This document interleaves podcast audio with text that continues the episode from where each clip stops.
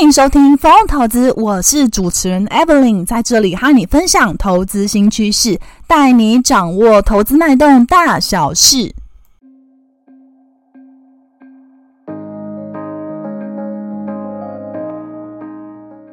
Hello，大家好，欢迎回到风投资。方投资目前啊，在 Apple Podcast、Mr. Boss、Google Podcast 上 on 等平台都有上架。有定时聆听的听众朋友们，谢谢你们的支持。Mr. Boss 播放器啊，最近呢有开放申请 Podcast 节目的免费推广。Evelyn 啊，希望可以让更多人听见这个节目，触及更多用户。因为呢，编辑团队会挑选适合的申请内容做推荐啊，包括呢用播放器的推播通知。官方账号、动态天文等等，申请的条件之一呢，就是在 Mr. Bus 全能播放器 APP 上的节目评分至少要有四点零颗星才能够申请。而且啊，目前呢，只有使用 iOS 系统的粉丝听众才能进行评分，Android 系统的用户啊，Mr. Bus 还会在筹备开发评分的功能。所以说啊，如果您使用的手机是 iPhone，麻烦你打开 Mr. Bus 的播放器，并且搜寻到“风投资”这个节目，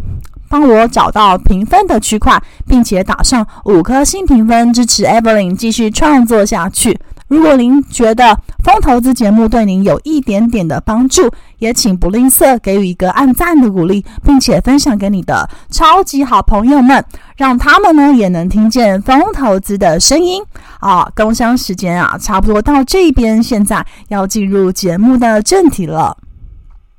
首先呢，我们先来聊聊啊，全球电动车的成长性，哪个国家的动向啊最值得注意？未来啊、是哪个区域的市场最具有呢大幅的一个成长性呢？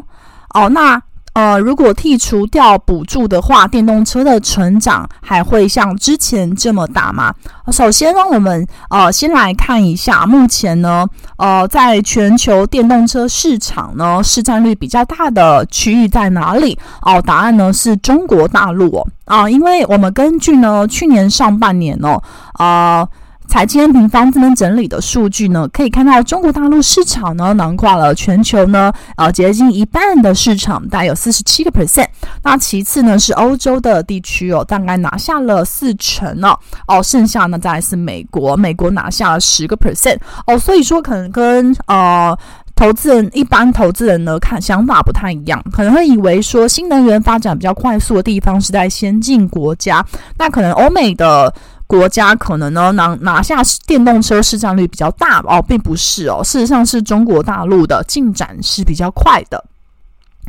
哦，那主要原因是什么呢？我认为可以归功于哦，中国呢为了刺激车市的买气，其实它一直以来都推出了非常多优惠的政策哦。啊，我们首先来呃揭露一些数据给大家听一听就知道了。哦，首先呢，全球电动车的销量啊，在二零二一年就达到了六百七十五万辆的规模啊，渗透率呢是高达了八点三个 percent，也就是说呢，有一百台的。呃，车子里面呢，大概有八点三台是电动车啊。那其中呢，我们看到中国电动车的销量哦，其实就拿下了三百四十万辆哦。注意呢，是在六百七十五全球的量里面，它拿下了三百四十万辆哦哦。所以呢，它呢是全球销量呢是最大的一个市场，而且它的呃增长的幅度也是最大的一个市场区域啊。它的一个销量年增率呢，在去年呢是高达了一百五十五 percent 是啊，一点五倍的一个成长。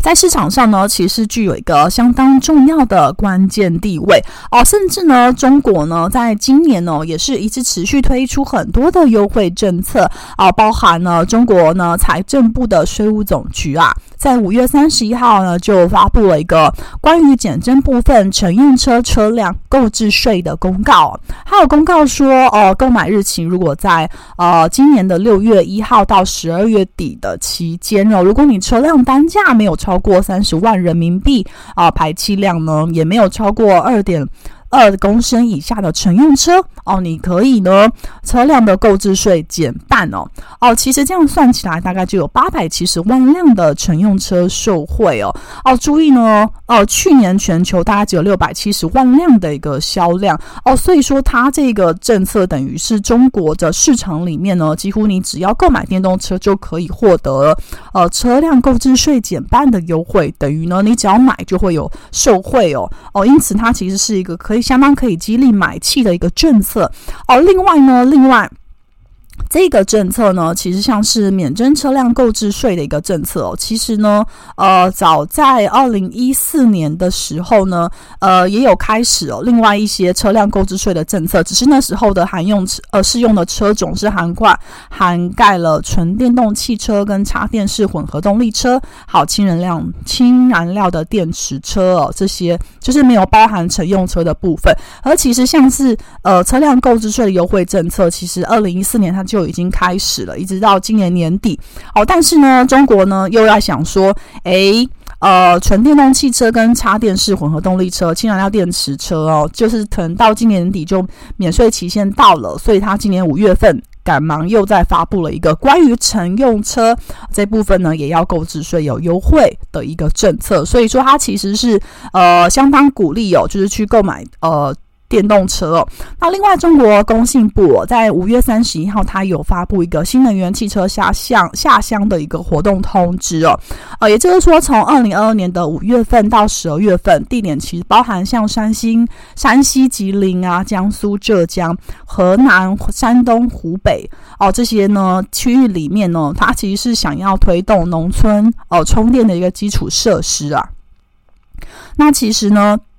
就是希望呢，可以推广在农村这边呢，呃，可以去呃，在购买新能源汽车的部分，它其实是呃，在扩充到充电基础设施的一个呃，像快充啊或慢充的这些充电站，它希望呢，这些设施呢，都可以在这些二线的一个城市都可以做一个普及。因此呢，呃，其实呢，中国啊，在这样子激励。呃，激励车市买气的情况之下，那我们看到，其实今年的在中国，呃，一个新能源汽车在呃销售的部分，今年上半年也拿下了非常不错的成绩。反观之呢，美国的汽车销量啊，就是状况是比较疲弱的。而、美国呢，因为呢，呃呃，因为其实在过去两年呢，疫情的一个恢复其实是力道是比较快速的，那它呃比较早就开始。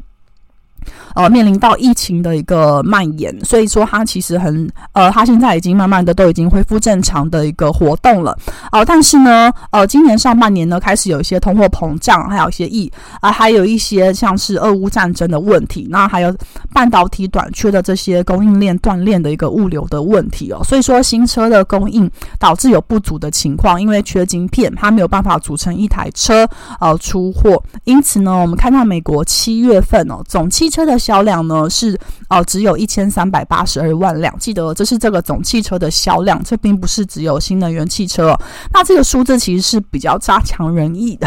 因为呢，呃，它这个数字呢，大概跟去年同期呢是呃衰退了八点五个 percent 哦哦，所以说其实状况还比去年衰退。那其实主要呢增长的呃区域是在售后的维修市场，呃，销售是比较好的。我们可以看到像一三一九的东阳哦，它其实七月份的营收是呃十十八点六亿元，而是创下近五年同期新高哦。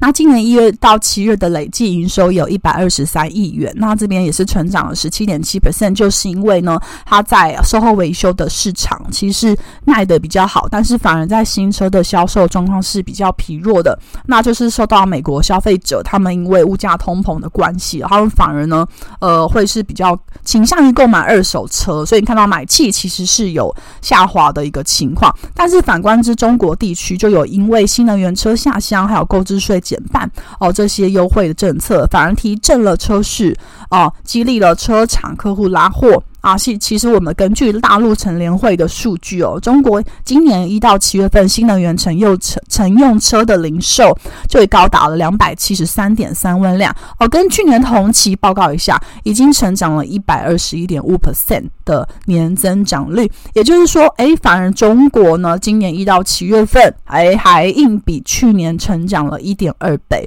所以说，其实呢，真的中国现在还是一个加速成长的一个状况。那我们跟。根据 IEA 的一个能源署还有中汽协哦，我们认为呃这边估计的一个数字，未来十年的年复合成长率呢，哦，其实呢。中国其实还是可以呃维持一个二十一点五 percent 的一个呢成长，那美国呢大概也会也会开始呢在呃之后缺之后车用晶片呢缺货比较趋缓之后呢也会呢呃稍微赶上一下，那大概呢未来十年的年复合成长率可能是三十四点四 percent 哦，不过近期呢来说可能呃因为说到这个车市买气没有这么好情况下，呃最近来讲还是比较弱一些啦，那。那我们目那我们目前来看的话呢，我们还是会觉得说，其实在全球都在加速呢，进行呃碳中和啊，然后还有进行这些呃新能源的一个推一个呢加速推广的情况之下，我们认为未来十年呢，还是一个电动车逐渐成熟并且呢呃快速普及的时间点呢。目前如果我们要看全球的区域市场的话呢，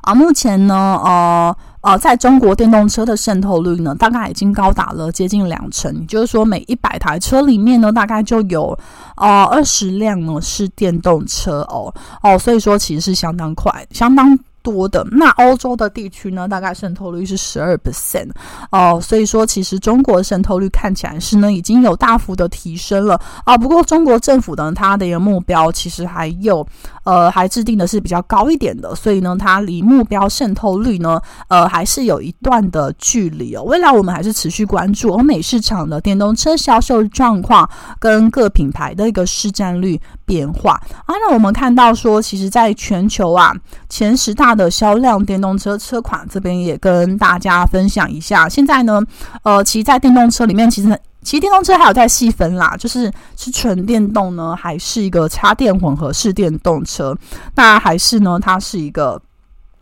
还是呢，它是一个。嗯，其他的一个车种哦，其实都不太一样。那当然，像混合式电动车，它可能会，它是一个过渡型、过渡性的。其实，呃，之后来讲，还是会走向一个纯纯电动车哦。啊，目前我们看到呢，从数据显示哦，其实目前像纯电动车还是目前呢，呃，消费者比较主流，而且成长比较快速的车种啊。那其实根据研究机构指出啊，其实去年呢一到三季哦，哦，新能源车的市场里面呢，纯电动车的市占率大概高达七成哦哦，所以说其实目前啊，真的消费者还是比较青睐于呃纯电动车。那其实就是以去年呢全球电动车销量排名来说的话，第一名的话啊、还是 Tesla 的 Model 三拿到了第一名哦。所以 Tesla 其实在大家心目中哦，其实还是一个呃。呃，还是一个电动车的一个领导的品牌。那第二名的话是五菱宏光哦，五菱宏光，那是 Mini 的 EV 哦。第三名呢，就还是 Tesla 在，呃，在占据这个榜上，它大概是呃 Model Y 好拿到第三名的一个部分。啊，另啊第四名的话就是福斯汽车，福斯汽是福斯汽车的 ID.4，ID.4。那第五名的话呢，就是中国大陆的一个比亚迪啊，比亚迪的一个呃插电混合式电动车。那这一款呢是秦秦哦，比亚迪很特别，它的一个电动车它都会用中国的朝代来命名，像秦汉啊这样子去命名，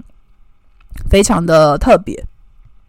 好，那所以说，其实我们检视呢前六名的部分哦，Tesla 大概都拿下了前两名。那另外呢，也有比亚迪也拿下了两名，也在后面进行一个追赶的部分哦。好，目前呢，其实就以纯电动车本身呢，是呃消费者其实比较在意的呃几个问题呢，还是包含像续航力不足的问题啊，还有插电站，还有可能充电站呢比较不普遍哦。就是说，如果我呃今天呃今天呢常常呢。在外面，呃，开的电动车出去之后，可能会有一个充电焦虑的问题。就是说我今天，呃，就是如果开在高速公路上，呃，我就已经没有电了，那我要，呃，赶快要要到下一个目的地，但是充电时间却要长达一个小时，其实会呃形成这个驾驶人的一个焦虑。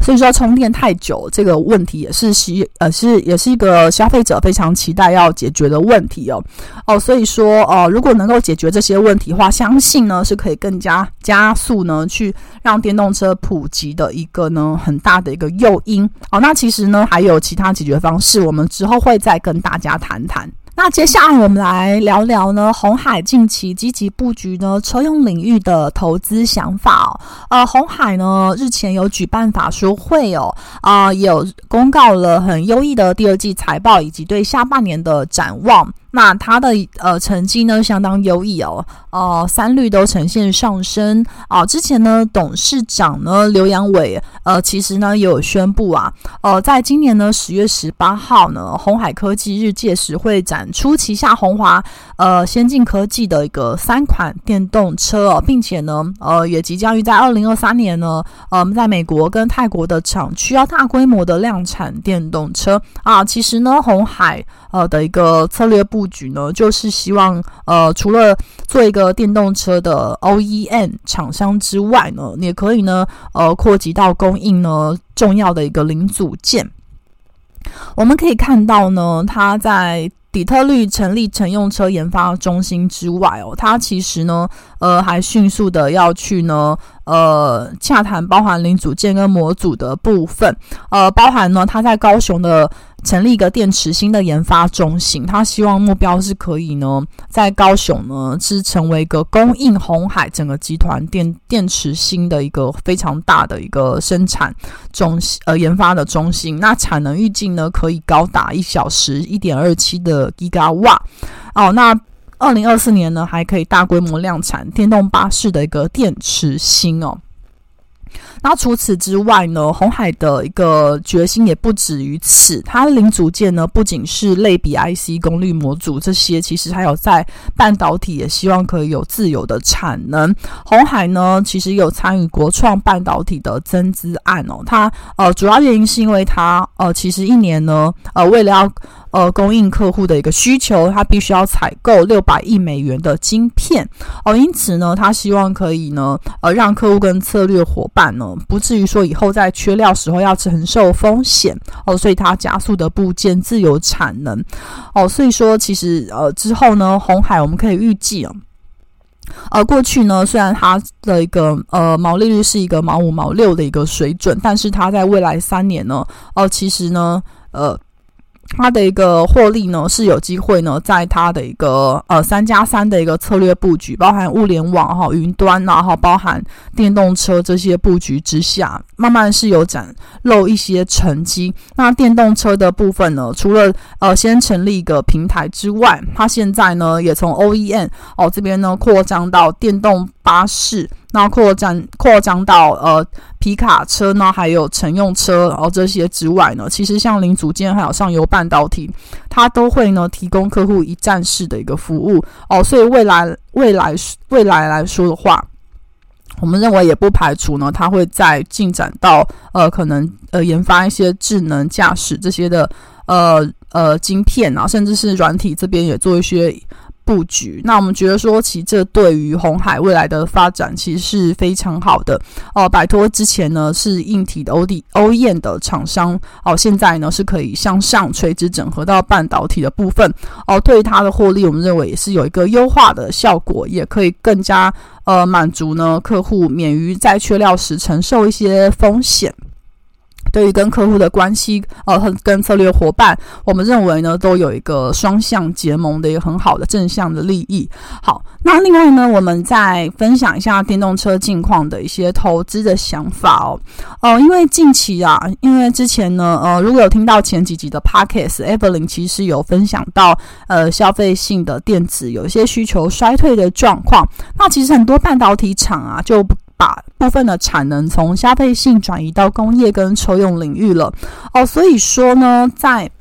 这样子转移过去的的结果之下，所以说现在导致车用晶片它也有一些长短料的问题哦哦，就是说以前呃车用的晶片其实是比较短缺的，但是因为现在消费性的需求衰退了哦，所以说在呃产能。做一些挪移，然后然后厂商他认为这样是比较有效益的情况之下，哦，变成说现在也有车用晶片长料太长、短料太短的问题哦，所以部分的车用供应链可能也会对长料进行库存调整。啊，长料有哪些呢？有包含车用的显示驱动 IC 哦，也还有包含音讯 IC，还有电源管理 IC、PMIC 哦，还有钢材跟底盘这些库存水位哦，现在都有偏高的情况。因此呢，哦，这些零组件我们认为在第三季末甚至第四季初可能都有面临客户端拉货趋缓的状况。啊，这些客户都已经有预告，他之后会减缓拉货。那刚刚提到短料太短了，所以说还是有些短缺的半导体有哪些现在是比较短缺的哦？包含微控制器哦，还有包含呢车用绝缘栅双极电晶体，就是 IGBT，还有锂电池哦，这三个呢现在还是非常短缺的。但是无论如何哦，因为现在有长短料的问题，可是呃，如果我要组装成一台车进行出货的话，这些关键零组件通通都要到位，我才能够进行出货嘛。所以说现在呢，因为呃有这样子的一个长短料不一的问题，就没有办法组成一台车进行出货。那这样子的情况之下，我们认为呢，可能就会影响到呃生产啊、销售，可能都会有一些暂时这个数字可能会有点点不如预预期的状况，我们认为都是有可能会发生的。那这些呢，呃，就是可以预见的。不过长线来讲，我们还是相当看好电动车的一个发展状况。只是说短期有受到消费性电子的一个终端需求疲软状况受到一点拖累，其长线呢，我们认为还是会回归呢，呃，供不应求的一个状况。下集我们会分享呢，其他的一个我们看到的投资的机会哦，包含在电池的一个发展趋势，还有氢能源的一个呃未来的前景。以上呢是本集哦，电动车市场未来成长性看哪里？对红海呢近期积极布局车用领域的看法的内容哦。疯投资陪伴您轻松小透气的时光，透过经验分享跟不同看法，帮助您节省宝贵的时间精力。我是主持人 Evelyn，如有任何问题，请留言跟我们讨论，我们会再回复大家哦。投资啊，一定有风险，创作者一向尽客观与公正义务，内容观点分析与意见。分享，请斟酌吸收。好，另外我有经营一个景泰蓝电商网站，在虾皮卖场都有上架，名字叫做迎风线上购物，欢迎前往逛逛哦。卖场连接在下方。疯投资啊，将在每周不定时上架。下一集我们将分享更多财经观点，敬请记得按下订阅并且收听哦。我们下集见。